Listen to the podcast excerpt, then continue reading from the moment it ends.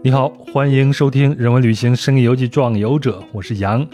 啊，今天我们的目的地是芬兰。啊，分享人呢是李丽。啊，李丽是壮游者七群的听友。她的自己的介绍呢是江南人，长居芬兰，目前从事的是金善这个行业。我先请李丽给您打个招呼吧。壮游者的各地听众，大家好。那感谢大家收听壮游者，我是李丽。今年一月呢，在苹果播客的 Steve 说三百一十八期《人生之旅不只是路过世界》里，偶然听到了壮游者还有老杨，那被吸引后呢，就一发不可收拾的开始听这一档节目。我本人最近是十二年在芬兰首都赫尔辛基地区居住，那是一名自然派的金善师，做一些金善修复。好，在刚才的这段简历里边啊，有不少的信息啊。我先问一下啊，金善是什么？金善呢？这个金呢是金银珠宝的金，善是绞丝旁一个善良的善，所以是修缮的意思。哦，修缮的善。对对对，它这个主要是在呃，我们这个中国叫大漆，不是油漆，大漆修复和日本的一个叫平石绘。呃，平常的平时是草字头，下面一个时间的时，绘画的绘，在大漆修复和平时绘这两个技术的基础上，那又结合了千利休，就是日本的茶圣了。千利休他在个人在道教和禅宗的这么一个影响下，嗯，开创的。那他开创了这个叫日语叫瓦比卡，那。这个瓦比这个字呢，中文应该是念叉吧，单人旁一个住宅的宅。这个瓦比卡里独有的这个一个美学的意识而形成的，所以它对生命过程中有生命的物体或者没有生命的物体，其中坏的、老旧的、嗯不规整的，给予尊重啊。我还挺好奇的，听起来这是一个非常东方的一个艺术。嗯，所以你为什么能够在北欧、在芬兰这样的一个国家从事这样的行业呢？就是那边会有很多的瓷器啊，这样的东西让你去修复。对，呃，因为早年我是在日本留学，还短暂的工作一段时间，所以是在日本学习的时间里面的课余时间接触到了这个事情。就属于一见钟情吧，因为在日本可以试到各种各样的，包括造纸啊、茶道啊、剑道很多，但是这个是属于比较一见钟情的那个一个一个事情。那在芬兰的话，芬兰人本地有其实有非常有名的，我不知道是不是在世界有名啊？呃，两个，一个是玻璃的品牌叫伊塔拉，还有一个呢是瓷器的品牌，呃，品牌叫阿拉比亚。这个都是在芬兰有很早很早的历史了，数百年了。那么芬兰人其实跟大部分的欧洲人，我觉得有一个相通的点，就是他们比较爱护旧物。经常芬兰人的家庭里很自豪的介绍，这是我奶奶的爷爷的奶奶的爸爸的东西。所以，那么既然有瓷器有玻璃，那么又有这么一个爱旧物的习惯，所以就在这里。经常有人拿来问这个能不能修，我说行啊，试试看。慢慢的就从帮朋友变成了一个工作。哎，我们后面好好的再聊一聊你这个金扇。我相信你在你做这个金扇修复的时候，会有很多的故事发生啊。有一点点小的，就是器物背后的事情。对。哎，那我还挺好奇的一点是你你是怎么跟芬兰结缘的呢？你既原来是在日本吗？后来是怎么一步一步的到芬兰的呢？呃，我在日本上学期间呢，呃，硕士念到一半的时候，有一个叫交换留学生的项目，那么当时我就去考了这个项目，考了以后呢，也考中了，考到了，其实当时的前三名是可以拿奖学金的，那我在这个范围之内，可是当时的日本学校呢，可能也是没有遇到过这样的事情，这大学的国际部就说你已经是留学生。那么你从留学生的状态再出去留学，我们没有遇到过这样的状况。其实当时就提出特别苛刻的要求，我们是领到百分之四十的呃打折的，作为中国留学生，其实非常好的待遇。那就说你把你剩下所有的课程的学费交完，同时呃没有这个减免，然后我们也不给你奖学金，那你可以去。那其实上在经济上完完全全束缚了我。呃，收到了录取通知书，但是没能去，所以就心里有股子不服吧。那在我毕业以后，工作了一段时间，攒了一些钱，就说那我自己去。那到芬兰以后是继续在读书吗？还是工作呢？呃，到芬兰以后，我是准备去就是继续念博的，但是不呃，到了芬兰以后也是了解不足，就是说，哎，这个老师他只能收两三个学生，他说我现在已经满了，那你要等个三年，最少是三年。但是芬兰念博士、硕士，你可以慢悠悠的念，没有年限的，或者说十年的年限。他说你也可能要等很久。我心想，那那有点不划算呀，先干点别的吧。先工作吧。对对对，就就就先工作了。呃，工作了两年，自己想想，哎，我还没有在中国工作过，又又回了国。但是也是因缘巧合，回国以后，可能当时的就业公司也是看到说，哎，你有这么一个北欧的背景，回国可能最多四五个月。又被一脚踢到了芬兰，说你去把这个分公司成立一下。哎呀，然后又被这个缘分算是解不开了。对对对，解不开了，跟北欧。后来又被弄去了瑞典，所以又在瑞典生活，就一直在北欧。哎，你你你现在建立的家庭也是在芬兰是吗？是他你你的先生不介意我问一下，他是一个芬兰人，北欧人吗？对，他是当地的芬兰人，他就是我在零四年底又来到芬兰以后，当时工作的一个软件公司的同事。那我在那里工作了两年以后，我说我就又回国了嘛。他就好像两个月后就又来到了中国，就把工作辞了，来到了中国。嗯，然后是来找你的吗？是来找我的。后来就芬兰人也有这么热情似火的时候啊，比较特殊的。呃，后来就我们在中国生短暂的生活了一段时间。那我就说半年后我又被踹回了芬兰。其实他就一个人在。中国生活了一段时间，一直他又在北欧找到一份工作，我们才团聚。哎，好，咱我就不再多打听你的这种个人的这个生活了，听起来是一个很美好的一个故事。那咱们就进入到咱们今天的这个主题啊，就是芬兰。嗯，我想请李丽先给我们分享一下啊，芬兰大概的一个地理位置，好不好？还有这个国家大概的一个特色。好的。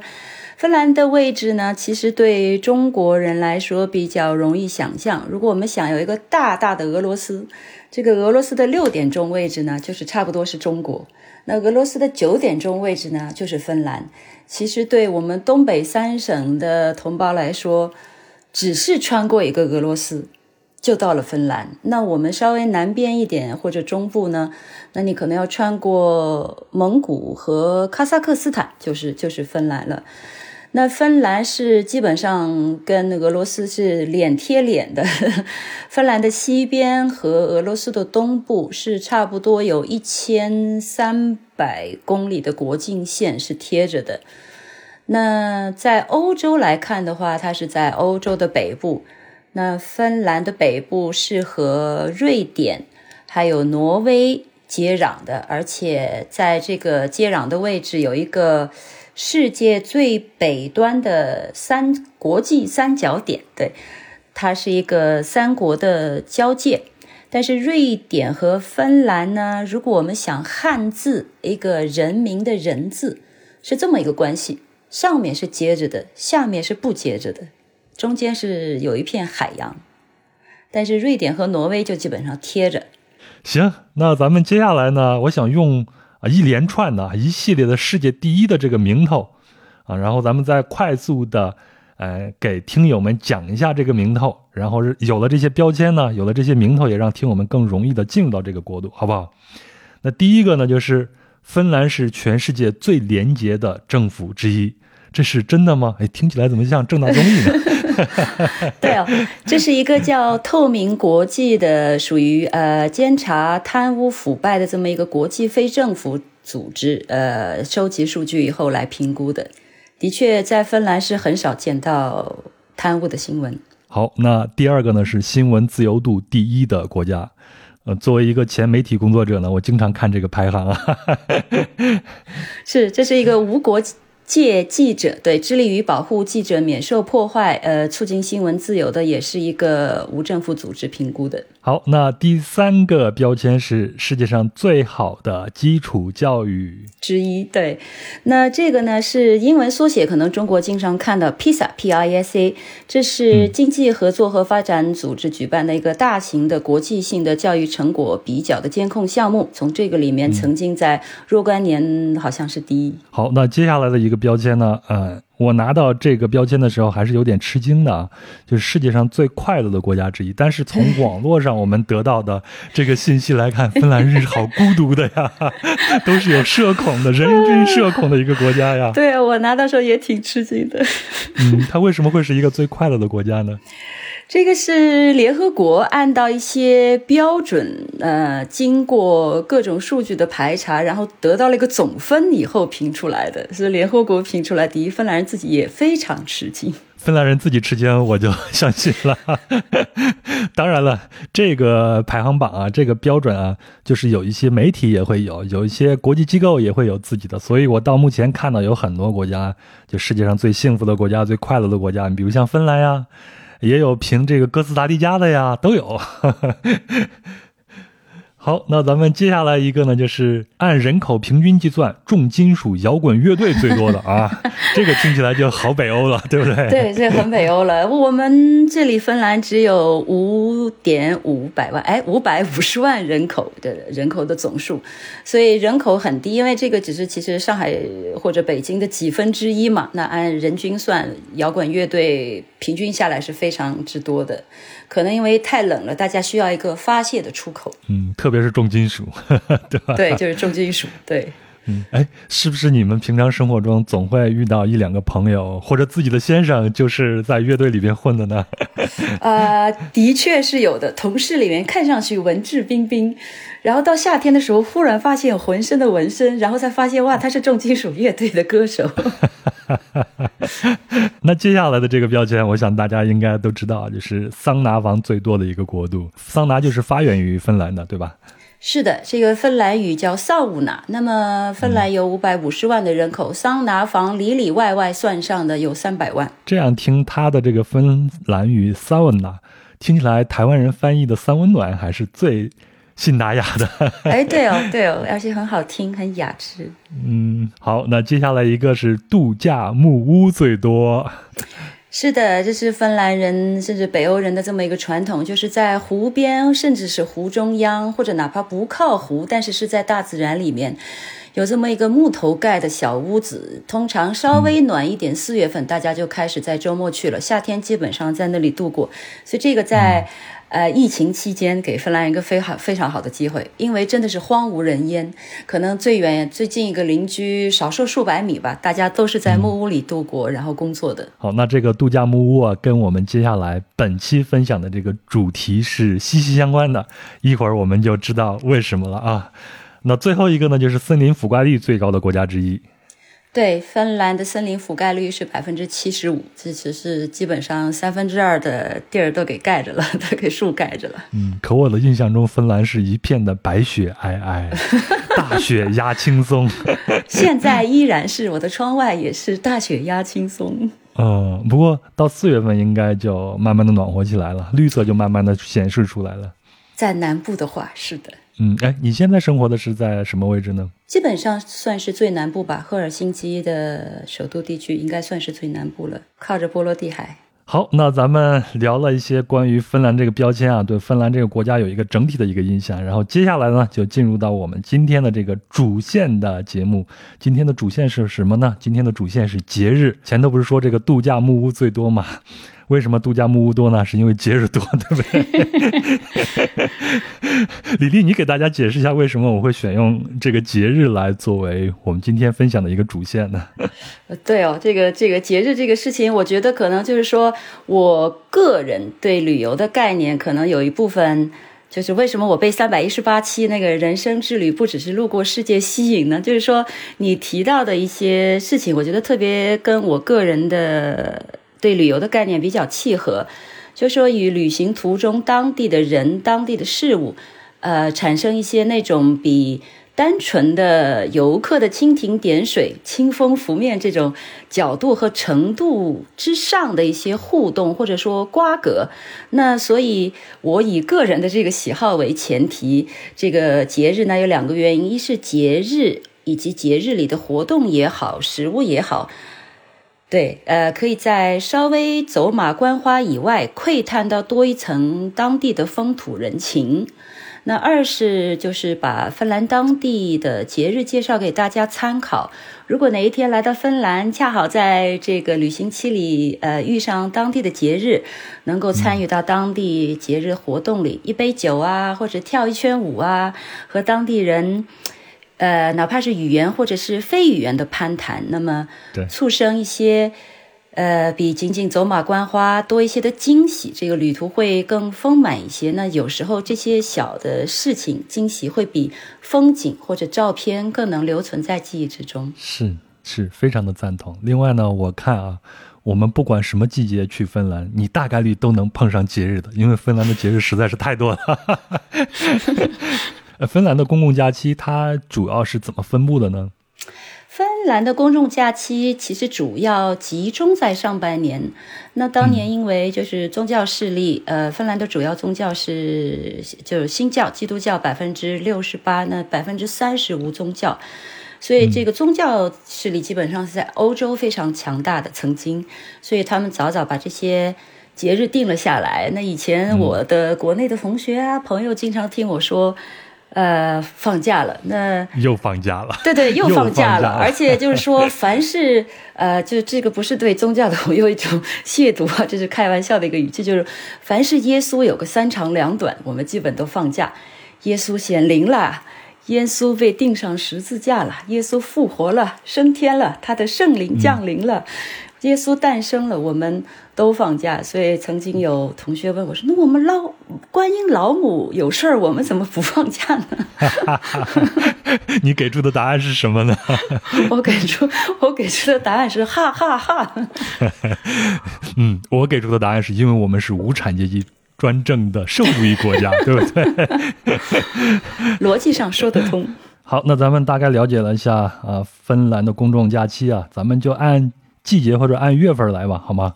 行，我们就先从一月开始，元旦开始。好的，那我生活久，我就说说这里对普通人的生活吧。就一月过了元旦以后，六号是主显节。呃，我当时第一次接触到这节日的时候，也是觉得很奇怪，什么叫主显节？好像就是，呃，第一次耶稣被拿出来给三个圣徒去看。我解释给我同学的时候，我同学我记得当时他给了一个特别，呃神奇的解释，就是说把他说就是把主显摆给给别人呗。我说哎对，差不多就是这个意思。通常一种主显节。对对，主显节。所以这个呢，通常是在一月六号。那过了这一天，呃的周一，其下一个周一，大大学大大小小学校基本上就开始开学了，返回学校了。那这一天并没有什么美食，所以也是过了圣诞和元旦，大家也是跟国内一样，春节过后一个解饱的状态。但是这一天呢，因为是圣诞节过后，呃，大家通常有圣诞树的，是这天大家都会扔出去，会看到每一个小区的垃圾房经常会堆满了圣诞树。哎，如果不是塑料的话啊。所以他们扔的就是真的那个圣诞树，是吗？对，这个在十二月中旬、上旬就开始有的卖了，而且圣诞树不是松树，是一种杉。嗯，这听起来还挺挺残酷的。那那这些扔掉的这个圣诞树的怎么处理呢？是会再利用吗？还是？嗯，通常的话，他会去拿去劈柴或者烧掉，因为这个山，我们这里有木屋，对，有木屋，木屋里面经常是要烧火的，那是有卖柴火的，这个柴火是要晾晒一年才能卖的，所以这个会去拿去用那个。哦，这也算是一个再利用了。那你们那边的这些男人、女人们是不是都要学会劈柴呀？呃，差不多是吧。好，那这是一月份啊，接下来咱们就是到了二月了。嗯，二月在咱们中国有的时候就进入到春节这个阶段了，在芬兰什么样的？还是一个冰天雪地是吧？芬兰还是一个冰天雪地的状况。那么，呃，二月份呢，其实，呃，二月份有两个节日，一个是只对学生的，那么是滑雪假。其实刚上学没多久，对，刚上学没没没多一阵儿，呃，那就会有一年一度的滑雪假期。这个其实，在应该是二战前吧，一九三三年就有了。所以在这个期间呢，去往本地还有欧洲，比如说阿尔卑斯山那一带滑雪的人就数不胜数。那滑雪这个在芬兰是一个传统，我觉得这个也有后来有助于战争，因为和俄罗斯的战争冬季战争里，是通过了滑雪，最后偷袭俄罗斯军队，最后得到了胜利。那二月基本上湖面还是冻着的这么一个状态，表面是有雪的，因为我住离森林非常近，大概走路步行一分钟我就到森林的入口了。我有时候会看见，就是背着滑雪板的人在上班的途中，因为这个他等于就是上班或者下班，他就进行了今天的运动了，做这种越野滑雪去上班，或者有的人为了取捷径。哎，我刚好穿过一个湖，对吧？不用这么绕了，可以可以去上。这个太爽了。是啊，在乡村的话，目前就是说，尤其有这个扫雪机，肯定是去扫大路，小路没扫到的话，小朋友是带着滑雪板去上学的。那今天其实我女儿今天小朋友来约，我看到他们是早晨是滑雪板滑去学校的，就哪怕今天早晨都是这样子。哇，真的是太羡慕人了呀！你刚才说这个滑雪节的时候，我都已经心里边就哇了一下。我们怎么没有这样的节日了？我记得我小时候生活在农村嘛，我们的节日都是跟这个农忙有关系的。比如到了夏天的时候，春夏的时候有一个麦价，就是放。一周的假让你回家帮着自己的家人去收割麦子的，但是从来没有听说过有哪一个节日是跟玩有关系的，给你放一个骑自行车假，放一个长跑假，放一个捉迷藏假，放一个徒步假。对呀，哦，太爽了！你前头说那个呃和俄罗斯那场战争，咱们后面可能还会聊到啊。嗯。嗯，好，那那这是二月的一个假期啊，滑雪假。那还有其他的吗？二月还有一个，其实蛮有意思，是一位芬兰诗人的生日啊，他叫 Johan Runeberg。那二月五号是他的生日，所以就是基本上从主显节结束以后，到二月上旬，在所有的超市、所有的咖啡厅里，都会以他的姓，就是 Runeberg 这个来命名的一个甜点。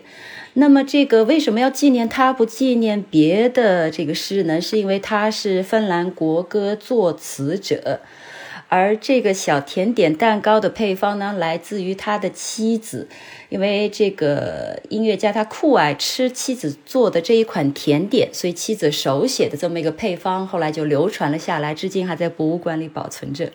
对我仅对我个人味口味来说偏甜了一些，欧洲基本甜点还是相对来说很甜的。它里面有朗姆酒，对，朗姆酒有果酱。如果大家不怕冷的二月来的时候，在二月初可以看到这一款棕色的像小圆柱体的这么一个甜点。哎，你前头。发音这个芬兰语的这种发音也有很多的这种弹舌音啊，是叫弹舌音吧？芬兰的这种语言和它周边的这些国家是一样的还是不一样？他们有自己单独的这个语言吗？你问到一个非常有趣的问题，呃，我们这里的，比如说你买一瓶，我就拿洗发水做例子吧，实际上上面是通常来说印着四种语言，呃，丹麦语、挪威语、芬兰语和瑞典语。基本上你可以看到，除了芬兰语以外，其他的三种语言对于一个词来说，你基本上可以看到，基本上是一样，差一个字母最多。但是芬兰语是完全另外一个世界的，为什么呢？因为芬兰语跟这三种语言不属于一个语系，其他的应该是属于印欧语系吧。芬兰语是属于乌拉尔语系。它更接近匈牙利语，觉得基本上就是非人的语言。觉得 我觉得可，应该是，应该适合阿拉伯语或者希伯来语并列于就是前三吧，最难学的语言，因为它这个它没有特别多的，我觉得没有特别多的规律。基本上得死记硬背，像我们一个英语词，它会有一个时态的变化。你只要把这个时态的规律掌握了，所有的动词绝大多数你是可以套用的。但是它是一个动词、一个名词，甚至是一个副词，它的结尾，如果我没有记错，好像是有三十种以上的变化，但是它前面都是一样的，可是后面的变化又各自不同，所以特别的痛苦。哎，之前你跟我说说，芬兰的这个常用的名字啊，在日语发音中还有 还会闹些笑话。咱们先说一下，呃，这个芬兰它大概的常用名字有有有什么吧？嗯，好的。呃，芬兰还有北欧的人名，我只说名，这个大多数是来自于圣经的，所以不管是在美洲还是在欧洲，经常都可以看到人叫约翰 （Johann）。可以看到人叫 Peter，就是类似于这种的名字。那可能在北欧里边来的，对啊，都是可能在北欧做一些变化，可能不叫 Peter，叫 b e t e r i 在芬兰语。对，但是他们的姓，你可以看到姓的话，在北欧尤其你可以分辨出是哪个国家的人。那么可能中国观听众比较耳熟能详的是 F1 的选手。他的姓你还记得吗？不记得。结尾，结尾，芬兰人名字的结尾，大多数当然有很多特例，呃，大多数是以 n e n 结尾的，嫩什么什么嫩 g a r d i n e n b a s a 嫩都是嫩。那么在瑞典呢，通常是以松结尾，s s o n，所以我们看到 Sony Ericsson，爱立信。对，那么在丹麦呢，都是以森 s e n 结尾，森。挪威也是森，那冰岛呢就没有传统意义上的姓。如果说爸爸叫 John，那儿子的姓就是 Johnson，就是 John 的儿子。儿子。女对女儿就叫 John Daughter。嗯，所以所以在那个雷神系列的电影里，好多角色在提到这个雷神的时候，都会自然的加上 Odinson，他是 Odin 的。上，奥丁的儿子，所以我就按这个逻辑想说，哎，那如果爸爸呃叫牛，呃名肉，儿子不就是叫肉松吗？这样子，你还搞这个谐音梗？你搞谐音梗，我那我也要来了。你说芬兰人的名字的后头是嫩，呃嫩，对吗？听起来怎么这么像河南人呢？嫩弄啥了？能啥嫩？哎呀，好吧，是的，嗯，哎，那就是你说的那个芬兰人常用的名字，在日语发音中的笑话，它是怎么个笑法呢？呃，还是谐音梗是吗？呃，对，是这两种语言的谐音梗。在日语里，如果骂人是傻叉，它这个词在日语发音是阿后，嗯，阿后。那么，如果说这个人特别奇怪，就说类似于变态的这种奇怪，就说这个人 henna，henna 是个形容词，可是偏偏有芬兰人在这里名字叫阿后，然后呢，他还姓，这个是个姓，还有名字叫 henna，所以我就曾经遇到过人叫 henna 阿后，如果用英语 翻译过来就是 weird idiot。奇怪的，奇怪的傻瓜，对对对，奇怪的傻瓜，就是真的。第一次遇到的时候，一直一时不知道怎么去反应。嗯，但是你没有把这一点告诉人家吗？我告诉了，我很坦白的告诉他了，因为曾经有一位总理去访问日本，他就叫阿后，阿后嫩。而且在芬兰语里，其实有两个词哦，是和中文非常接近的。我们说小娃娃，在芬兰语里叫娃娃，你说快了就是娃娃。对，就说小娃娃，娃娃。还有一个词就是我们写汉字大楼，这栋大楼在芬兰语里叫 “dalo”。哇，这听起来就是一个汉语的一个音译过来的。对，汉语一个音译过来的，非北京人在说娃娃和大楼，娃娃和大楼。好，那咱们就赶紧进入到三月啊！说半天才进入到三月，三月有什么样的节日呢？就是现在了，挺无聊的一个月份。我在二零零二年第二次来芬兰，第一次来芬兰旅游的时候就是三月，当时其实印象就是无聊。那么现在因为要想给生活找一点乐趣，就会通常会在三月育苗，因为每一个城市里都会有 菜是吗？对，种菜，对，会有每个城市有。可以租赁的菜地或者花园，一年租金可能两百多人民币吧。呃，因为现在还有积雪，所以大家只能在室内育苗。但是基本上三月没有特别多的节日，给你缓一缓，准备下面的节日。这就属于我们的种族天赋啊，就是种菜嘛，对不对？咱们中国人到什么地方都喜欢开辟一片菜地，然后种起来。还真是，我印象中芬兰它是一片冰天雪地，就像普通这种蔬菜啊什么的，在那边好好种吗？还是只种一些土豆啊啥这些呢？当然，你们是在室内是有温棚的，是不是种一些绿叶菜会合适一些呢？你问到一个很很痛心的问题啊！是的，基本上户外是只可以种根茎根茎类植物的，但是这个太便宜了，你去超市买。和种就是没有意义了，不是得到特别大的乐趣，所以我已经开始种一些，呃，比如说像芥菜，呃，还有西红柿，呃，这种稍微有一点挑战性的东西，我会阳光还是有的，毕竟到了夏天，我们有很长的就是日照的时间，所以只要给西红柿搭一个棚子，它还是可以长得出来的。好，那咱马上就快到夏天，咱先从四月开始。四月对你们来说就是春天，对吗？春天的气息越来越浓厚了。有什么样的假日呢？那么整个欧洲在四月都是有复活节的，所以我觉得这个也是，就听到这个节日稍微有点春天的气息。那芬兰的复活节呢，它是充满了五颜六色，在我的脑海里啊，充满了五颜六色孩童的笑声。因为四月的时候，这里的有一种叫银，哎，我国内是叫银柳吧，这个植物就开始发芽了。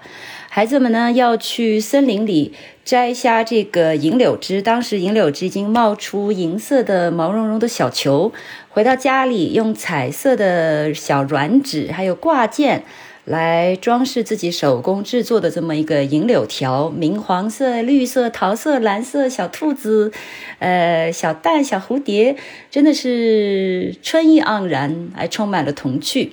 那在这时候会有一天复活节前一周的周末，小女生们会穿上这种巫女的服装，或者是小兔子的服装，画上一些面部的绘彩，通常会有一个竹篮子，提着自己制作的，真的是满满一篮子五颜六色的银柳彩条，去准备去讨糖。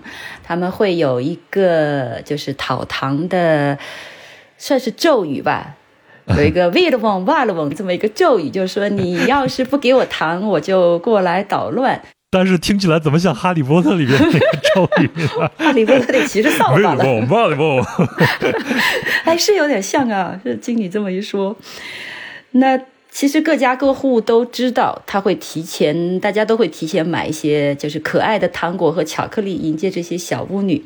大家也非常愿意，尤其是基督徒，他是非常愿意得到这些枝子来装饰这个房间，就春天即将到来的一个一个喜悦。嗯，哎，我发现这个复活节去讨糖的这个仪式啊，还是挺有意思的。你看我们中国。呃，八十年代吧，你像咱们的这一代，小时候在成长的时候，如果特别是在这种大院啊，或者在胡同里边啊，在农村长大的，我们都有一种经验是吃百家饭，对吗？比如说今天我的家人啊，中午有事儿没有做饭，啊，那你去邻居家吃一顿，我们就去了；或者后天你去那一家去吃一顿，我们就去了。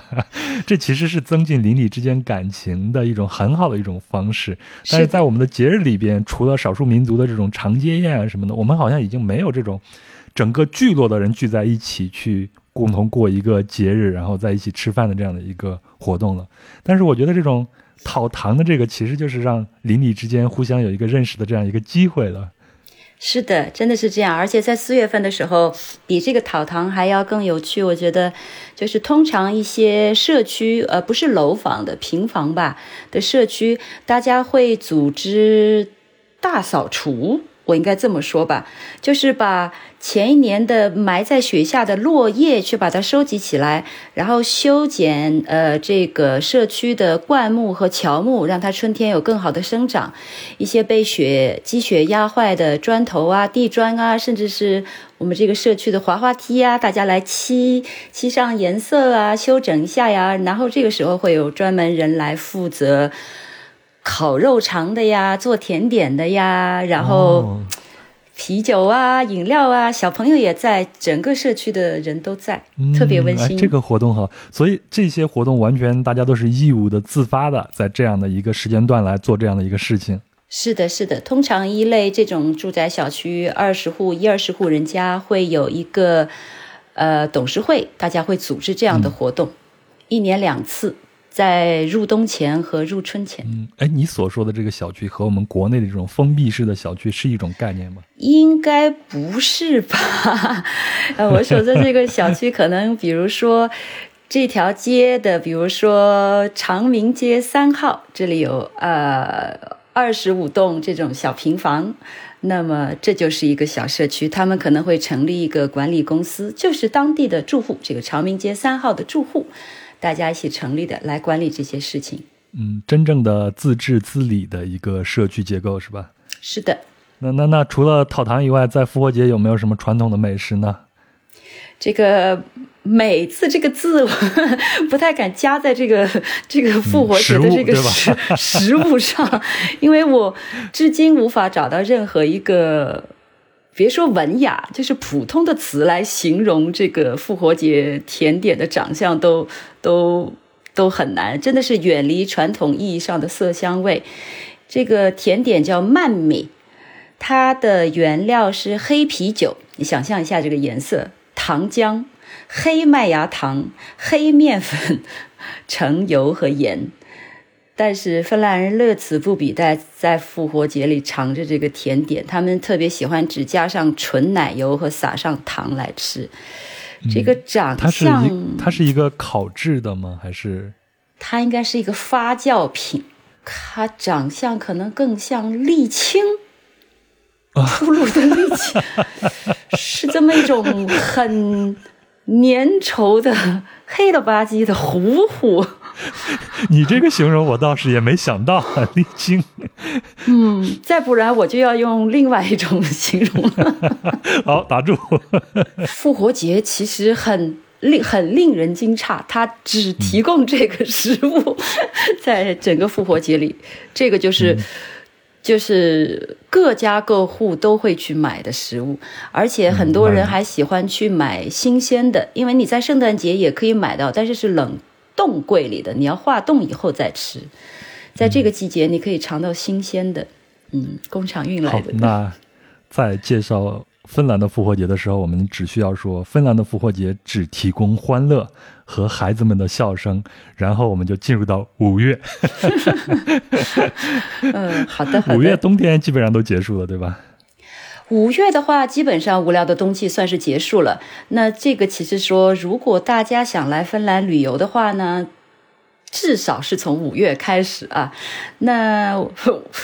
五一节在国内是劳动节，呃，但是在这里并不是庆祝劳动的节日，可是这是一年之中可以看到，呃，中国媒体介绍的传统意义上的高冷的芬兰人最大的狂欢的节日，所以这个节日呢，还建议，还蛮建议中国游客如果有机会刚好在这个期间来，可以看看。我不知道听众朋友里有没有就是养牛的啊？就是在北方养牛的，就是冬天这里因为特别寒冷，有牛。我有一种不祥的预兆，你又要来什么 非常奇怪的比喻了？对对对，就是牛冬天是关在牛圈里的，基本上是在四月底或者五月初会有这么一个特别的日子，都会发新闻邀请大家来看，就是把牛放出这个牛圈，室内的牛圈。嗯，你第一次看到哇，这么硕大的奶牛居然可以四脚腾空的这么欢腾，我好像给你看过那个照片。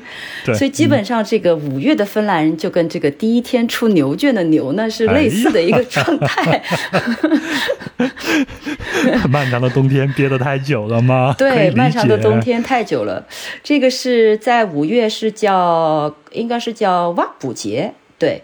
这个挖补节呢，基本上是就是庆祝五一。那这一天呢，有一个什么很特别，就会有大家会戴上一种很特别的白帽子，其中间有一个徽章。这个基本上是在呃高中毕业之后，就会每个人都会，就是你高中毕业都会有这么一个帽子。当然，你也可以去商店自己买。你没有高中毕业的话，那各个学校通常来说会有他自己的这么一个徽章。那大家会戴着这个帽子去市里狂欢。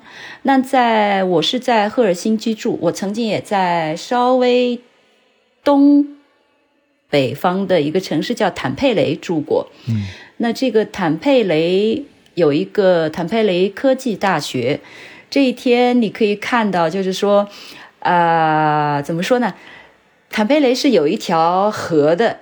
这个河在前这个五一节的前一天会专门竖起那种非常大型的吊车，还是叫吊机，就是有很长的臂膀伸出去数十米的这种高台跳水是吗？呃，还不跳。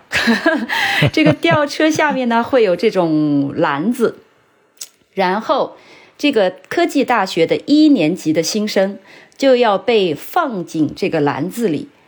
啊，然后呢，装满新入生，通通一个不漏的进入到这个市中心的这个河里。北欧的初春啊，那是树叶子真的是一片都没有长出来，真的是清凉彻骨、冰冰凉透心凉的这么一个状态。但是在我们中国不是叫做进猪笼吗？类似啊。我已经被你带偏了，老用这些奇怪的比喻很像啊，因为这个进猪笼里的猪叫呢，其实和这些新入生的叫声是类似的。我去看过很多次，真的是浇不灭的青春的热气啊！真的是酒酣胸胆尚开张，春水寒又何妨啊！大家都哎呀，一人拿一瓶酒，大瓶子的酒，嗯。就进之前进去也喝，出来了也喝。这个时候要提到桑拿了，你这样出来肯定会就是对身体会有一些，就中国人传统意义上的毛孔大开，就是哦毛孔紧闭，然后又受这个春寒的这个风的袭击，会不太健康。立刻进入桑拿，嗯，八十度、九十度的桑拿。那这个时候呢？不知道从哪里可以涌出来数十万，几乎是就是戴着统一帽子的这么一个人群，人手必备的这个白帽子呢，基本上就是他们的一个一个约定。其实这个是就是毕业典礼上的帽子，但是也不知道是从什么时候开始就成了五一节的一个语言，而且更有趣的是。年轻人在这个时候会有一种连体服，类似于牛仔布的很结实的一种连体服，上面缝满了商标和徽章。那这些徽章呢，可以来自各种设计或者是广告，但是我觉得最拽的还是就是来自于酒吧，一个酒吧给一个徽章。缝上去，然后一直就是你醉到荼蘼，然后你可以一年年的，就是再继续来参加这个节，然后一年年攒这种光辉的历程，一直贴满你整个整个的这个连体服。所以这一天的芬兰人是完全完全不高冷的，青春肆意的季节呀！对对，青春肆意的季节，而且城市里的人群，即使你已经过了这个年纪，你也会被整个那个氛围带动的非常的欢乐。这是五月头，这是五月头，五月还有尾是吗？尾巴还有假期。五月复活节过后。开始要升天了，所以我们会有个升天节。那还有呢？复活节现在是升天节了。对，升天节后还有一个就是耶稣的应该是叫圣圣灵吧，开始降临人间，所以这个欧洲是会放假的。那在这个四五月期间呢，芬兰人在就是各家的邻居会有一种很无言的竞争，呃，我觉得没有意义，但是每年都会看到乐此不疲的这种较量啊。就是在今年的春，谁家第一个把烤炉拿出来？然后点呃点燃烤炉，烤了今年第一份的肉肠，所以我就说，经常春天，因为我靠近森林，我从这个森林过来的时候，实际上那个空气是特别清澈的。那鞋鞋底其实上我上有积雪，那那个春寒里面，忽然传来这种一缕炭烤肉焦味的，有一点跟这个雪景格格不入，但是你又能感到那种。寒意里的勃勃生机是特别诱人，而且带着这种满满的希望的。啊，哎，我就好奇了，那如果你就烤了今年的第一份肉肠，能代表什么呢？能寓意着什么，才让他们彼此去竞争呢？我比你牛。这是一种特别 特别没有意义的，对，而且就是说，有的时候经常是五一节，我曾经就是从外面回来，看到我的邻居一个瘦高个吧，可能跟你差不多高，他穿了一身的血红色的女装，然后顶着两个大胸和金发在那里烤肉，然后我回来的时候，他就特别的得意，瞧，我烤了今年的第一份肉。然后你没有 是吧？对你没有。哎呀，我就想起来，我们中国那个过年的时候放鞭炮不也这样吗？你像我老家的风俗，大年初一早上啊，谁要是放第一挂鞭炮，就代表着你这家很勤劳啊。所以过春节大年初一的早上，现在呢都是从十二点就开始放。以前啊，就我小时候早上四点多钟就开始放。你想想，我那时候还是个小孩子，睡得迷迷糊糊的，然后就把这个鞭炮声给弄醒了，非常的气愤。好像在端午节，端午节我们的风俗那个时候还没有自来水。我小时候就是各家各户看你哪一家先去自己先去这个村里的井里边打上来了第一桶水。就说明你勤劳，寓意着你这一年你家里会交好运，所以每天大早上天还没亮，大家都去打水去了。你被派出去 第一个打水吗？那个时候我太小了，等我能打水的时候，都已经有自来水了。看来农业社会都有一些这些莫名其妙的竞争啊。是有啊，是有啊。嗯，呃，五月份基本上你就可以看到这个高冷的芬兰人啊，慢慢的开始热乎起来了。所以大家如果在五月一日刚好呃有机会来到芬兰的时候，嗯，坦佩雷这个城市，大家可以去看一看。嗯，然后感受一下芬兰人的这个热情。感受一下，对对对。因为到了冬天以后，芬兰人就变成了社交媒体上出现的那种芬兰人了。哎，对对，这个完全是和气温 气温有关。在赫尔辛基市中心，其实也有大量的庆祝活动的。但你不管到哪个城市，都可以看到这个戴着白色帽子的这个人群，还有气球，各种各样彩色的气球。好，那咱们就进入到六月。六月基本上就是已经是夏天了，那芬兰人还不得爽死呀？哎，对，六月，六月这个芬兰人里面最最最没有之一啊，爱的节日叫中夏节，就是我们按日历上算的夏至。那这个在北欧是一天中最明亮的日子。我虽然住在芬兰的南部，那即使夜里十点半，我还是可以在户外看书的。是不用灯照的，在北部当然就是就是极极昼了，所以呃，在早些年我在坦佩雷工作的时候，那个工作公司有五十二个国籍的同事，基本上周四啊周五对，类似于哎对周五的下午，尤其在六月的时候，一般我们两点就下班了，我们就开始出门喝去了。在这个河边，就是草地上，呃，一直喝喝到可能夜里我也不知道，反正夜里喝个几家，再喝出来一家就日出了，这种感觉。不会全黑。这个喝梯子酒对吗？啊，对，有点有点有点这个意思。那这个中夏节呢，它是有一些就是有一些传统的。那在瑞典有一个传统会比较芬兰更强烈一些，但是芬兰也会做，就是叫 Maypole。是一个叫五月柱吧，柱子的柱。实际上，它是一个古老的生育仪式，就是一根高大的柱子上扎满了各种颜色的彩带，应该还有一些新鲜的树枝和花边的这种呃环状的一个物体。那围着这个柱子呢，大家会有跳舞的，拿着彩带的一端绕着这个五月柱来跳舞。这个是在芬兰和在瑞典都会有。那芬兰就是芬兰 local 当地非常明显的一个就是篝火，这个是一个也是我觉得可以推荐给游客看一看的。呃，砍的木柴就可以用得上了，那些对对对，剩的圣诞树都开始发挥热量了，可以可以用上了。就在各地呃都会有。堆起来非常大的柴火堆吧，应该这么说，然后把它去点燃。那么具体在哪里可以看呢？就是在赫尔辛基有一个叫中文，我还特地查了一下，叫伴侣岛。平日里就是一个公园，是没有门票的。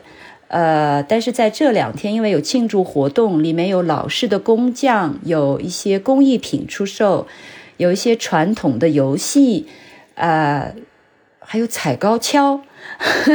还有巨大的木头秋千，还有演奏芬兰的一个叫冈德莱康康特勒琴的这么一个音乐家的民族乐器，他有这种表演。那当然还有煎饼和烤香肠，他会在门口售票处给你一个单子，告诉你在几点钟会有大型的篝火，在几点钟会有跳舞，会有音乐。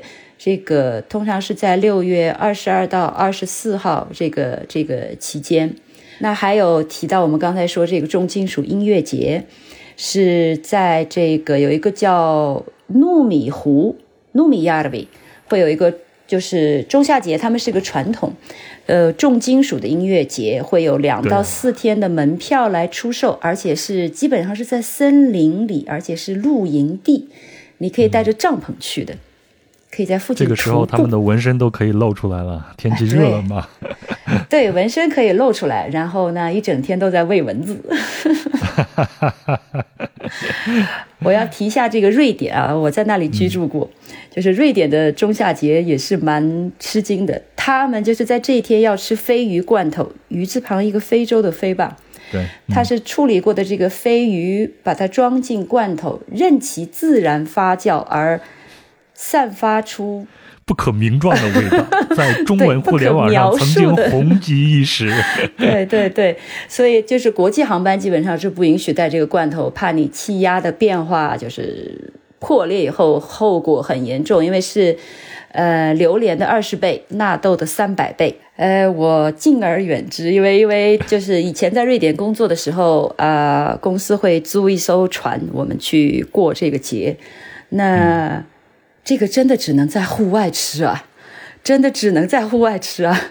这个船一边开着一边飘着，隔壁的船的也有，自己船上的也有。瑞典人请我请我尝一尝，我还是婉拒了。嗯嗯。中夏节过后呢，基本上没人上班了，就开始放假了。这到了一个。他们的黄金假黄黄金周的这个时候了，是吧？黄金季节的时候了，应该是，就是一年只有这么短暂、短暂的美好的时光，所以真的是中夏节过后，全部涌去木屋的、出去旅游的就不再上班了。嗯，那他们的这次假期大概多长时间呢？芬兰的个人假期通常会有五周，哦，那五五二十五。对不对？再加周末，五七三十五，嗯，一个月吧，一个月肯定是有的。哇，那这个阶段就不要找芬兰人工作了，基本上全民都在度假了，是不是？找不到，别说芬兰了，瑞典人、丹麦人都找不到了，都歇着了。哎，这个时候六月、七月，好像他们还有一个维京节，是吗？哎，对，这个维京节实际上是一个怎么说呢？是一个文化节，它是一个六月和七月是在瑞典、挪威和芬兰的一个高发季节。嗯，这个我也蛮推荐的。我个人去过瑞典的和芬兰的，通常来说，它会从周五开始维持三天，那可以看到各地的这么一个维京文化的爱好者，那几天里呢会展示这个维京时期的生活方式，所以我看到大多数的人是住在帐篷里的，然后会在一个定点的时期时间里会有这个维京战斗的表演。那整个这个地区通常会是，就是会有维京人的市场，出售一些就是以维京文化里这个传统，呃意义上的工艺品，还有维京人的杂技。我见过我最喜欢的可能就是烤全猪，一根很长的铁棍子上穿了一头猪，然后就这么转着在火上面烤。我觉得那个是作为。中国人看的，哎，这个好像有一点类似于我们的文化的东西。在之前我们的节目里面，包括咱们这期节目之前也没有聊过。那维京人大家都知道，但到底什么是维京人呢？那像之前我们看这个世界杯足球赛，你看到冰岛，他们都会呃有一种那种维京吼啊什么的，震撼全场。对，嗯。就给大家的这种印象，就是维京人是一个非常强悍的这样一个民族。呃，我们先简单介绍一下维京这个概念吧。那先说说维京时期大概一个概念，就是说先说说它在历史顺序上的位置。我不是历史学家，如果错误，敬请纠正啊。就是我们现在通常认为欧洲会有一个古典时期。差不多是在公元前八世纪到七世纪，那一直延伸到这个东罗马帝国的衰衰落。那在这个古典时期结束以后，一些理论就认为欧洲进入了中世纪。那这个中世纪差不多什么概念呢？就相当于中国的南朝宋齐梁陈，这么大约前后一千年的。这么一个概念，那中世纪又被分为了前期、中期和晚期。这个前期大概是公元五百年到一千年的这个位置，这个就差不多是一个维京时期。那大概是在中世纪的早期，八世纪一直到中世纪的中期，十二世纪这么一个时间段，差不多。如果我们以中国概念计算，大概就唐朝的。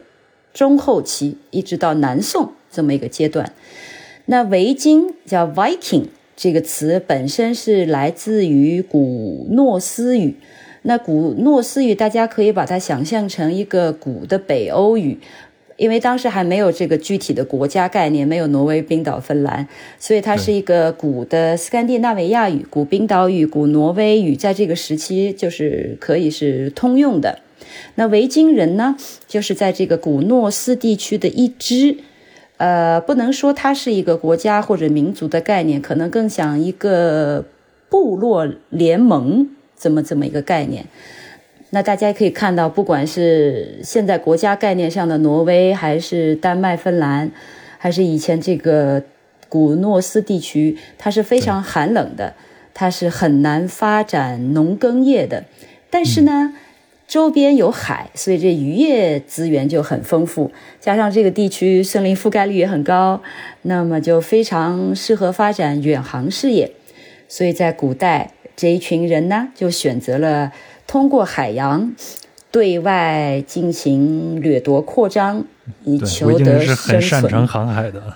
对，我们看一看这个维京人为什么擅长航海，这个组成啊，大概是有探险家。呃，狂战士，什么叫狂战士？就是北北欧神话和文学中的一种战士，呃，经常有什么狼战士、熊战士、野猪战士，那还有商人、水手、海盗、巫师、工匠，然后这么一些职业的群体或者擅长这些事情的人们组成的一个族群的集合，呃，他们就会可以在。海上探险，然后可以以一些工艺来维持他们的生存，然后还可以进行一些商贸活动，所以他们基本上实际上是来源来源于挪威的中部、南部、丹麦，因为丹麦很小的一一个部分，相对于瑞典和挪威来讲，那还有瑞典的南部，因为靠海，好像就是维京人，因为有的地方就是相对简单的解释为北欧的海盗，所以他们的造船术好像。中国很多网站上介绍过一个叫奥斯伯格号，对，嗯，对，他们的造船术，他们的重型的进攻武器，啊，他们的占卜术，在当时是处于欧洲一个顶尖的位置的，实际上也带动了欧洲其他国家一些在这些技术上的发展。那但是呢，他们又被欧洲的其他国家已经被基督教影响的国家呢，认为他们是非常原始和野蛮的。对，因为他们的武器也好，狩猎也好，呃，服装也好，社交文化以及饮酒习俗都是都是相对于野蛮的。但是慢慢基督教传到这些地区以后，大多数的这个维京族的人类以及他们的文化就慢慢被同化了。嗯，但是也没有完全消失，所以就是在日常生活中，欧洲人的主流形式，呃，融合以后，基本上丧失了它的原貌。但是，就是这些维京人的后代，尤其是丹麦、瑞典和挪威，至今还保有一些就是维京时期的一些文化遗产。所以我有一些推荐，就是在六月的时候，在瑞典的南部会有一个维京节。那在呃七月的时候，芬兰和瑞典的中间有一个小岛叫奥兰群岛，呃，那这个奥兰群岛上会有一个叫萨尔特维克的维京节，那里面会有一些音乐表演、一些皮具的处理、银器的工匠，还有战斗表演，还有维京风味的食物。对，那还有一个叫图鲁库，图鲁库呢是。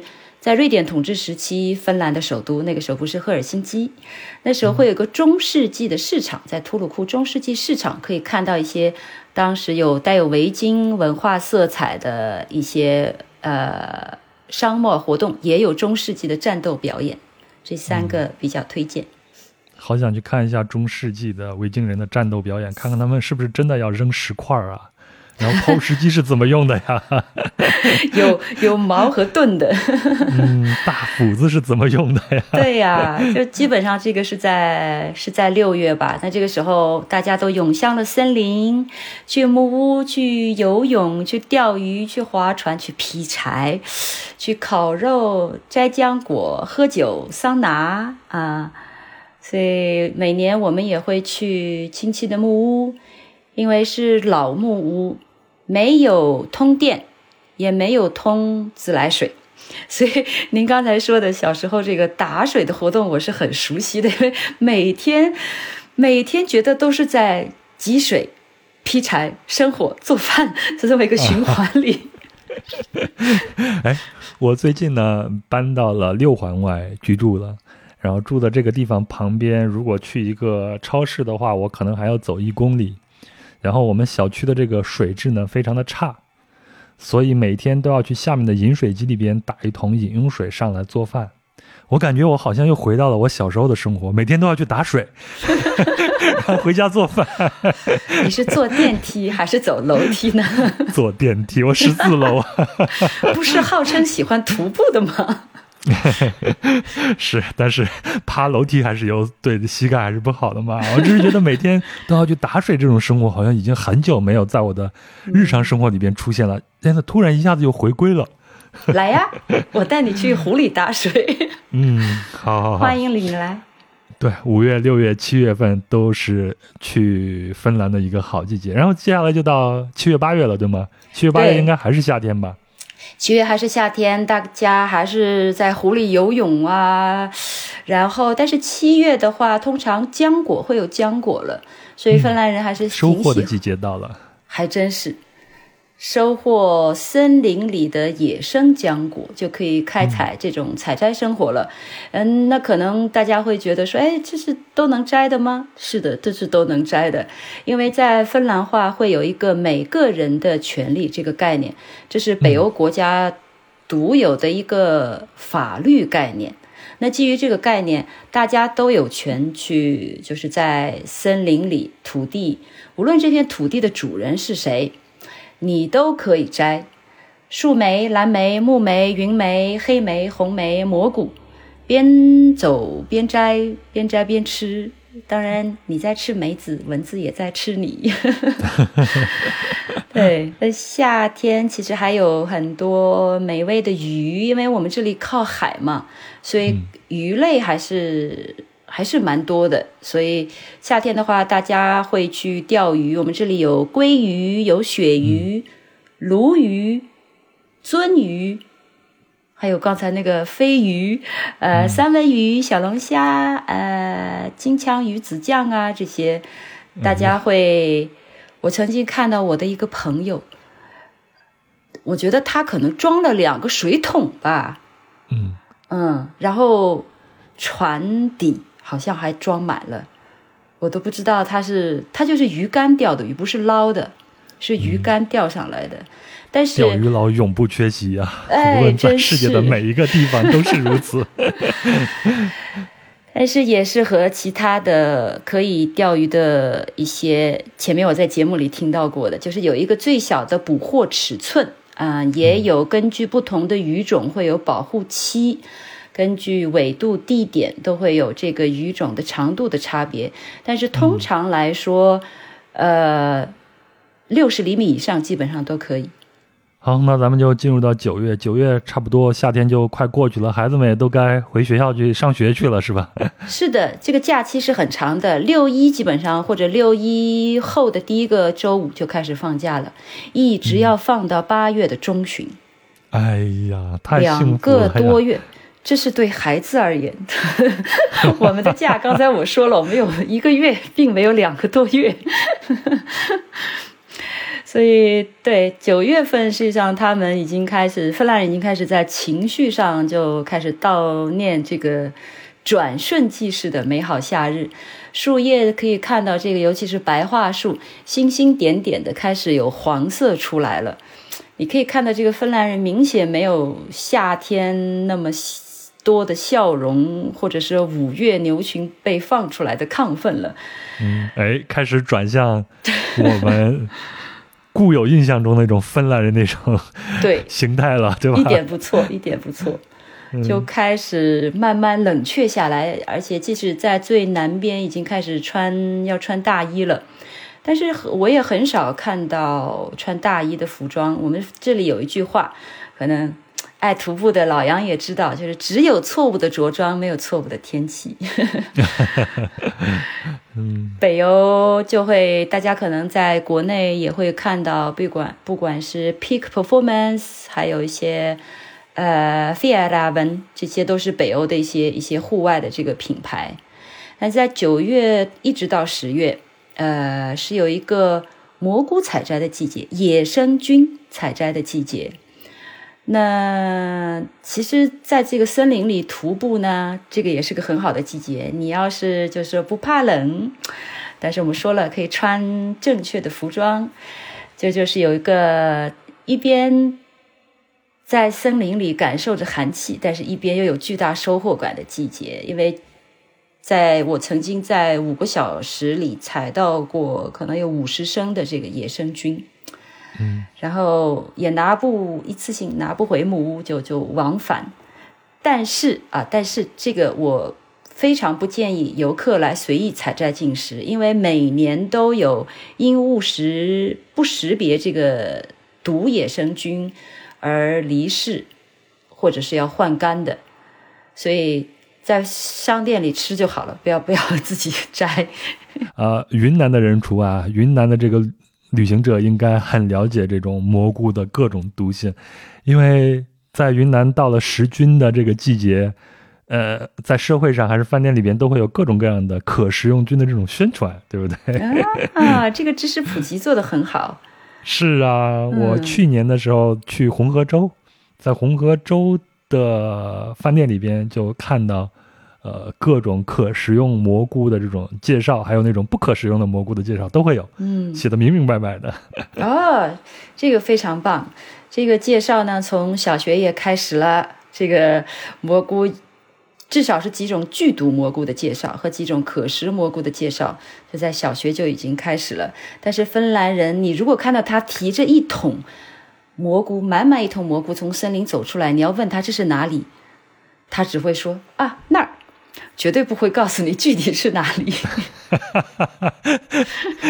还挺那个啥是吧？对对对对对对对，独享。而且去森林通常建议就是穿雨靴，因为呃，森林里是有蛇的。芬兰只有两种蛇，一种是有毒的，一种是没毒的。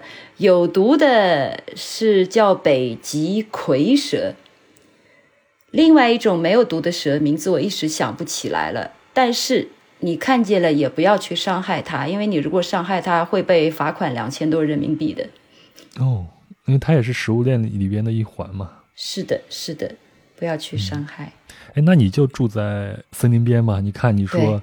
一分钟就走到树林了。其实你这不是住在森林边，你就是住在森林里了。那你那儿能看到的这种野生的动物应该还挺多的吧？还挺多的，就是鸟类是非常多的，就是在森林走一圈，各种的鸟声可以听到的。而且就是我家阳台都会来啄木鸟，大斑啄木鸟，对，就是身上有红色，尾巴有白色，肚子上是有白点的，黑色上面有白点的。那呃，森林里有一片小湖，我在那小湖里可以看到，呃，天鹅，还有一些那那个字我叫 P T，那个两个汉字特别 P T，对。那门口来过什么呢？来过兔子，不用说了，几乎每天都有。呃，森林林蛙，呃，有过蛇，有过狍子，有过刺猬，有过狐狸，松鼠基本常常有。那去稍微走到深一点的森林公园，我如果去徒步的话，我见到过山鸡，呃，还有一次在我对，就是中夏节的四点，我半梦半醒之间去森林里去洗手间的时候，看到过一次舍利。哎，我是想跟你岔个题啊，你说孩子们在这样的一些环境里边长大，你会觉得他跟你？的这种成长会有一些不一样吗？对他们的精神塑造或者思思考一个事物的这种角度来说，会有一些不一样吗？会的，会的，因为他们从小在学校里就是接受的这个大自然的教育，是因为问任何一个芬兰人，你对芬兰最骄傲的什么？他们一定会告诉你大自然。基本上，嗯，他们就是说从小已经知道的概念就是。我在这个地球上生活，我和地球上的万物是一个平等的。嗯，我并不是说我是属于最高食物链上可以凌驾于一切生物，对，包括动物、包括植物之上的一个群体，而是我是平等的，和我周围的一切要在这个星球上去相处。OK，我觉得这个概念我们小时候没有在学校学到过。我可能是到了日本以后，才慢慢的懂得这个道理。嗯，我们小时候学的更多的可能就是在这样的环境里边如何去竞争，如何生存下去吧。我可能用了一个很简单粗暴的一个理解去解释我小时候受到那些教育。是的，人口多嘛。好，那咱们接下来就进入到十月、十一月啊。嗯，我记得之前你跟我说说芬兰人说啊。但凡神经还正常的人都不会在十一月份来到芬兰，是因为太冷吗？说完这个，我这个叛逆心我一下就起来了，嗯，一定要去一次，在十一月。是的，那请请请请来，欢迎十一月啊！我可以稍微倒过来说一下，呃，因为这张。其实我发过给你一张图，因为这个图是在芬兰的机场贴出来的。这个上面写着，就是但凡神经还正常的人都不会在十一月来芬兰，贴在机场上的。所以这个时候，他这个是自我调侃呀，还是劝退呀？哎是是调侃 调侃，自我调侃，因为他们当时举办了一个，就叫 Slash，是一个给 startup。聚集的这么一个会议，但是他安排在了十一月，所以他当时是安排给这些来参加的，呃，公司的人群的。那么我觉得十一月基本上按我自己的形容，就是说我以前喜欢拿着相机，我一个人喜欢到处走走，怎么拍好像基本都黑白照片居多吧，除非你拍到楼房，你拍只要是大自然，基本是黑白照片居多了。嗯，都是熊猫照，哎，都是熊，一点不错。然后。基本上可以一整个月见不到阳光，一直都是乌云压境，非灰即黑即白这种状况。呃，但是哦，在十月、九月底、十月的时候，十月初、十月中旬，我还是建议给喜欢徒步的呃同学呢，就是在芬兰的北部，包括瑞典北部，它是相连的一个拉普兰地区，这个是徒步的一个非常好的季节，因为这个时候的整个的秋叶的状况是非常棒的，真的是层林尽染啊。是的。真的是层林尽染这么一个状况，而且这里就是说，如果还就说有一些好奇心，想去看一看这个北极的动物，呃，有这个一个自然保护区叫马拉自然保护区，那里面会有北极的一些，包括对，应该是有北极熊，呃，狼獾，狼獾就是那个金刚狼。嗯，的原型就是狼獾、北极狐，还有我们中文可能叫四不像，就是欧洲麋鹿，包括那种 Harry Potter 扛着的那个白色的是叫雪蒿吧，猫头鹰，都会在这个野生呃对动物园里看到，应该是个野生动物园。对，那这是呃九月、十月啊，如果有兴趣的话可以徒步。那么咱们咱们再回到这个十一月嘛。对。是咋了？必须得神经正常的人都不去了，是吧？对，因为我觉得主要就是天气的原因吧，灰灰的，然后会下一点那种既非雪又非雨的。芬兰有一个单独的词叫 “randa”，这个听上去就不太友好的一个词，下到身上就化的很湿的一种，芬兰人特别讨厌的。天上下下来的这是什么？冰雨吗？还是冰雪吗？对，但是对。但是，那在就是冬天十一月底、十二月初，呃，有一个推荐给可以开展的运动叫阿旺斗。那这个阿旺斗的前提是要紧挨着桑拿，那还有就是湖面需要已经冻上了，冻多深没有关系，但是要冻上了，因为就是说你需要在湖面上通常是凿一个方形也行、圆形也行的坑。的洞，然后呢，要挨着桑拿。为什么？就是你先去蒸桑拿，蒸的你热的不行了，然后就跳到这个冰洞里，有一下可以有一个冰火五重天的这么一个快感。哎呀，你说这个桑拿旁边有一个湖，我大概就猜到是这个活动了。再从里面出来，再去蒸桑拿。那桑拿文化呢？既然这个词都来自于芬兰，它这个桑拿文化在芬兰是非常根深蒂固的，都有三百万间嘛。其实芬兰有三种桑拿，一种是木柴的，呃，我个人还是比较喜欢这个木柴桑拿的，因为它会带一些呃这个柴火树本身的清香，比如说松树，呃或者桦木、白桦木。还有一种呢是烟熏桑拿。呃，最后一种就是通常的，像住宅里面，像我家里面这种住房里面，都是一个电器电桑拿，你插插上插头就可以了。呃，而且每年在桑拿里面，因为桑拿芬兰人也喜欢喝酒，所以也有在桑拿里喝醉了就是原地升天的，每年也基本上 都都有。嗯，这个别的冰寒地冻的地区啊。原地升天的人都是喝酒喝多了，然后躺在雪地里边原地升天的，好吗？然后芬兰就是在桑拿房里边原地升天，这也不错，最起码暖和。对呀，而且是我们本地的文化出来的，所以对，如果来体会一下阿旺的，我还是蛮蛮推荐的，因为就是可以在，我就记得有两个对比啊，这个我也去过一次，就是在日本的时候，你可以在温泉里喝着酒，但是在芬兰是可以在冰冻的这个湖水里喝着酒。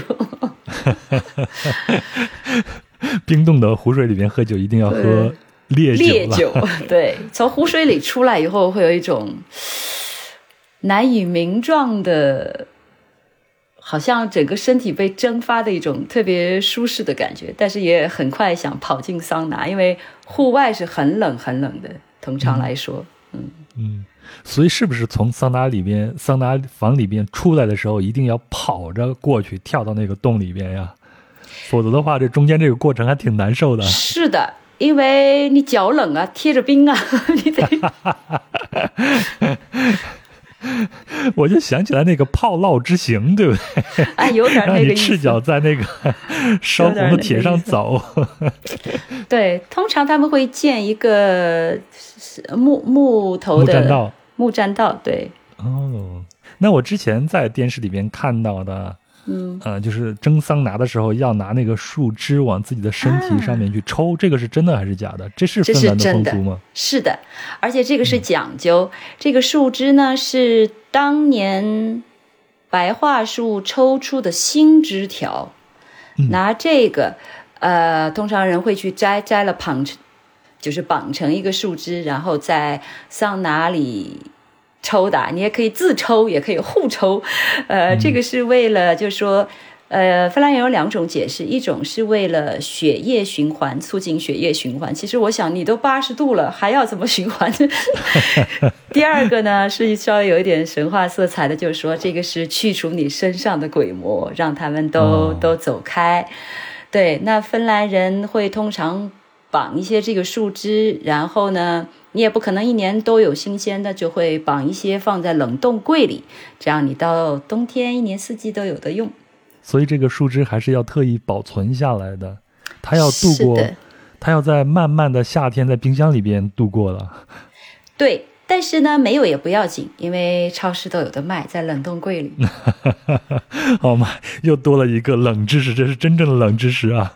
芬兰的冷冻柜里边会有一些树枝在里边保存的。对，当年的白桦叶的新枝。咱们既然聊到了十一月啊，我就想聊一下，特别是在这种社交媒体上都传芬兰人是高冷的，这个在你的观察中这是真的吗？你遇到过什么比较高冷的这些事件和人吗？嗯，芬兰人通常是不太主动跟你搭讪的，我这么说吧。嗯，然后呢，我就说说，因为现在我已经对芬兰有个固有的印象，我说说我第一次遇到的第一个芬兰人，是我日本大学的同学，他是一个交换留学生，平时话很少。我第一次注意到他呢，是分就学校组织我们去，嗯，大学在森林里的这么一个大别墅去旅游，就住在这个里面。那宴会后呢，学校要给我们安排酒水。我估计他应该是喝醉了，他就抓着一支马克笔，追着我们几个同学，给所有的人画花脸。当时我看见别人被画的妖魔鬼怪，我觉得特可笑，知道吧？我在笑别人，但是眼看着他对跟我就有了这种目光的对视。其实我心里想，他也不至于过来吧，因为他话太少了，我并没有和他说过话。结果他就真的冲过来了，就。但是经过一番抵抗，我还是被他摁到地，因为他挺高的，这真的就是坐在我的身上，给我画了一个大花脸。他是一个男同学，酒壮怂人胆，还 真是。但是第二天他又恢复这个我定义里的正常，反差巨大，好像昨天的这个人就不曾经存在过，就不认识你了。就对，后来有一天我就问他，跟他熟了以后，我说你昨天在我脸上画了好大的花脸，我说跟他聊天借这个话题，我说为什么平时话这么少？我当时记得他一脸正经的给我一个答案，他说。因为我们在芬兰寒冷的日子太多了，你说话多了，你的牙齿、牙龈、舌头都特别冷。那芬兰人的鼻子怎么保护呢？呃，对呀，我觉得他当时给我这个答案也是令我就是相当吃惊的。呃，鼻子的话，真的是特别冷的时候，你会。平时你现在呼吸是不能感觉到你鼻腔里有汗毛存在的，天冷的时候你可以清楚的感觉到，每一根都竖起来了。但是因为我在首都地区，所以还是相对信息丰富的这个沿海地区，人相对比较开放。往内陆地区走一走，的确公共场合啊各方面是比首都地区是相对来说人没有那么能开放的。我的大学同学，我记得他当时做了一篇论文，他说芬兰人站立时的社交距离，他采集了数据。你猜猜看有多远？你大概手比划一下，你觉得会有多远？一米五到两米左右。哎，差不多是的，一米二以上。对，这是因为过去三年，我们都是保持的，我都是尽量保持这样的社交距离。而我们天然存在，是不是？嗯，向芬兰学习。是是是，对，向芬兰学习。那所以我就说，我对现在有芬兰人这个感觉，说的确他们是不是特别喜欢社交？因为这个国家森林覆盖率这么高，因为大自然这么多，他们更。善于并且感到舒适和大自然相处，而不是和人类相处。一平方公里平均只有十八个人。嗯，这么说吧，就是说车站我们经常看到这种笑话，对不对？连猫和狗都是站得很远，所以这种机会很少，因为这个人口的密度相对于比较低，发生这种事情的几率会相对来说很少。即使是地铁里，即使高峰期的。大巴里其实会有这种身体的接触的，但是在芬兰人的概念里，真的是和漫画里的一样，这明明是两个椅子，如果一个已经坐了人了，代表这一排都坐了，我得上后面坐去，去另外一个地方坐着去。还是人少啊，在我们的高峰期，你能站下来就不错了。是的。但是啊，北欧人啊，为我生活这三个国家，北欧人就说对身体接触，呃，另当别论，因为就是密度低，人口密度低，但是对裸体是不介意的，因为就是这个我在日本上学的时候，我们曾经就是桑拿，日本呃芬兰的桑拿文化里，呃，他是要裸体进桑拿的，如果你是家人的话，和朋友你可以自己选择性的穿上泳衣。呃，但是他们当时，我记得我的芬兰同学把这个习惯想当然的带去了日本，所以当我们有这个温泉活动的时候，呃，所有芬兰人都光着进来了，野蛮人。我我们东亚同学还是相对很吃惊的，但是同时他们也在吃惊。你们为什么穿着衣服 跑到这里来了？呃，但是就是说，如果不同的文化在桑拿房里边相遇了，是的，是的，是的，这个这个真的是当时是很吃惊的一个状态。哎呀，我你前头说芬兰人比较喜欢自己去大自然里边，然后去钓个鱼啊、采个梅子啊什么的，不太喜欢跟人交往。我觉得随着我年龄越来越大以后。我好像精神上越来越向往这种生活了。我是不是精神是精神芬兰人呀？是应该是越来越，我们随着成长越来越知道自己在大自然里的位置了吧？还有就是越来越享受，或者是越来越欣赏独处的这样一种感觉了。是的，有这个承受力去承受的能力去消化这个独处了。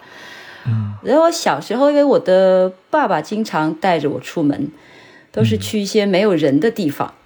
好像就是特别小的时候，我就特别不介意自己一个人出去逛。很小，两三年级，我可以自己绕着南京城去到各种地方。啊，我爸爸会去带我去山里挖土呀、钓鱼呀。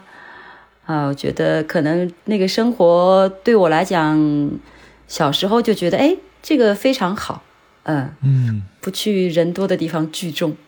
但是你毕竟是南京嘛，也是一个大城市，人那么多，那你到了芬兰以后，你会觉得有一点不适应吗？或者说这十二年来这样的生活对你的精神世界，或者是你的现在的形式来说，会有一些影响吗？嗯，先说适应这个事情，可能因为是儿时的这些记忆，我可能就是说适应的还相对非常快。我不是我很宅，我不太愿意就是经常的去出门的这种聚会，很少很少。那而且又在日本生活这段时间，因为是在城市生活，所以其实我是感到不太舒适的。就是整个城市的匆忙的人群的走过，然后高节奏的生活，反而等到了芬兰以后，觉得，哇，终于可以舒口气，过上我想过的生活了。OK，种种菜呀，森林里面散散步啊，采采蘑菇呀，修修破烂儿呀。对，所以和大自然的相处，这个节奏觉得就是很适合我个人。然后也从芬兰人的身上学到了更多，在日本之外又学到了更多，就是我们人类在大自然中的这么一个平等性和相处的方法。我觉得我很很现在这个状态，生活状态，我觉得是非常好的。嗯，乐在其中，真好，真好。对。行，那咱们十一月聊完，咱们就是最后一个月，十二月。十二月不用说，就是圣诞季了，对不对？圣诞节了。是的，是的，是的，是的，就是已经到圣诞季了。哎，芬兰人又开始 happy 起来了，因为有一个季节可以期待了。所以，圣诞老人诞生地都被他们拿去了。哎，是这个在。日本留学的时候，我就曾经听到美国同学和芬兰同学各执一词：芬兰这个圣诞老人到底住在哪里？嗯，哎，轮得上美国人什么事儿啊？这 远远不到美国呀！你说瑞典人吧，还有可能。嗯，对呀。那么芬兰同学呢？当时我就记得他们建议说：“哎，如果你们到了我们芬兰，其实欧洲各国都有，就是逛一逛，在圣诞节前会各地有圣诞市场，这个还是就是很有特色的。”但是提醒大家游客，就是说这个圣诞市场呢都是室外的，而且是天气最不好的时节，所以呢，这个大家可能会经常说，哎，我想穿暖和的衣服，但是一定要记得帽子、围巾、手套这个三件套。芬兰呢，在圣诞节会有一个就是甜点的风车酥，做成一个风车的形状，中间放了一些呃梅子酱。啊，我觉得这个是芬兰蛮特别的一个圣诞节里的食物，所以在所有的咖啡厅、所有的餐馆，基本上都会提供这个圣诞红酒，有带酒精的，有不带酒精的，但是也所有的哪怕圣诞市场，呃，都会有这个风车酥提供。进入到冬天，这可能是他们。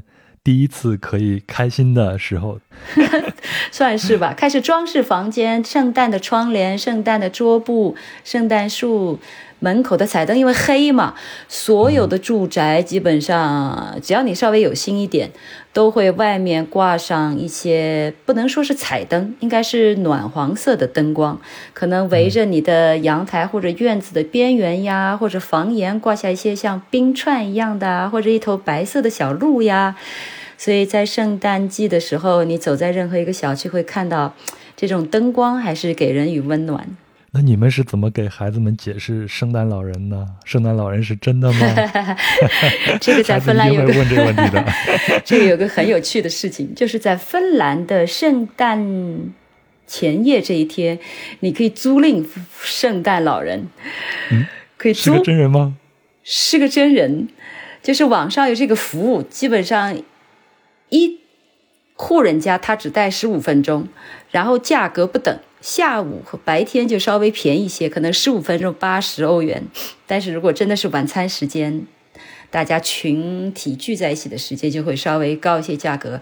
他通常会提前给你电话，我在门口了，然后我们把礼物全部拿出去，他会装在他一个特有的大口袋里，然后我们装作若无其事，他再来摁门铃，然后大小朋友就会。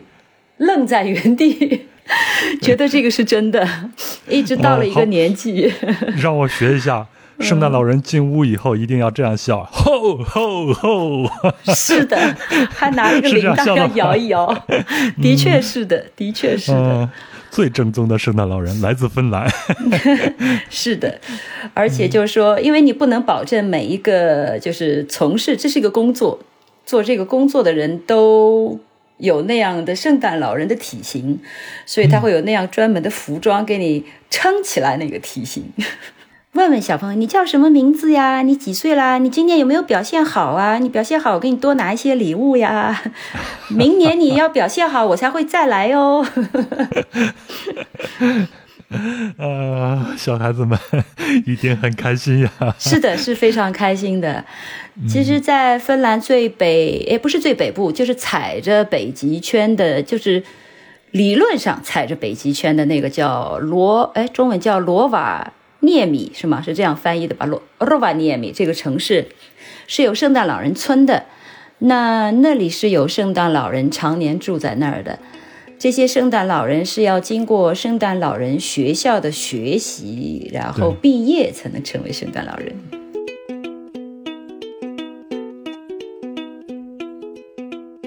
好，以上就是芬兰故事上期的节目。那在下周一，记得是在下周一啊，将播出下半部分内容。哎，对，还有下半部分内容。那我们会聊到芬兰女总理桑娜马林的故事。以及为什么说芬兰是世界上最适合母亲居住和最适合女性工作的国家？还有呢，就是李丽的婶婶，还有她的先生，相隔几十年，还有一段上了报纸的爱情故事。那还有芬兰和俄罗斯的恩怨，以及部分人对于俄罗斯人和瑞典人不同的态度等等。啊，敬请期待，咱们下周一再见。那接下来呢，我要感谢一下通过公众号和小宇宙进行打赏的朋友，分别是。啊，Y O U N I S I K O，还有开心，还有 Nico B，啊，感谢三位的大额鼓励。然后呢是雨后天青，月月小熊，刘婷酱一婷，嵩山的耳朵啊，感谢您打赏两次。还有 H D 六二八七六四 P，宇宙师母毛了个毛司机，一八七八那年一个菠萝啊，H D 二幺四幺零六 F，Ivy 刘。啊，雨后天晴又打赏了一次，还有 C U I L G Aroa，还有周天成天舟 B E C K Y 张浩博，还有杨雪影，还有吴顺达志鹏杨溪村妇啊，感谢也是打赏两次，还有霍霍星球红王后的信徒 B U L B 从弥生到卡门团圆田。滴滴叭叭呜，哇，这位是个小喇叭是吧？我就想起来我小时候听小喇叭广播，滴滴答，滴滴答，小朋友小喇叭开始广播啦。好，谢谢各位，非常感谢大家的打赏，您的支持对壮游者来说很重要。那我继续做好节目回馈您。那如果您对本期节目有什么想说的、想聊的，欢迎在评论区里边留言。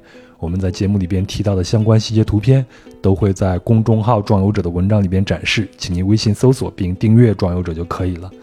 好像最近公众号又开始改版了，说不加星号的话，它的发送不再是以时间顺序为这个唯一的标准了。呃，所以呢，如果您还关注它呢，就把它标成一个星标。其实也没那么重要，您搜索一下也可以。反正每期节目只要一发出来，都会有一篇相应的公众号文章，搜索看也可以。另外呢，您可以通过公众号文章下方的喜欢作者来进行打赏。那如果您有什么商务合作的需求，请邮件至壮游者艾特幺六 .com，或者呢添加微信壮游者二零一八。那如果您要加入壮游者听友群呢，也请添加壮游者二零一八。那邮箱呢，就是壮游者的拼音全拼加上艾特幺六 .com。那微信呢是壮游者的拼音全拼加上二零一八，然后呢，他就会将您拉到群里。好了，那祝您心宽体胖，吃得好，咱们下期继续聊芬兰。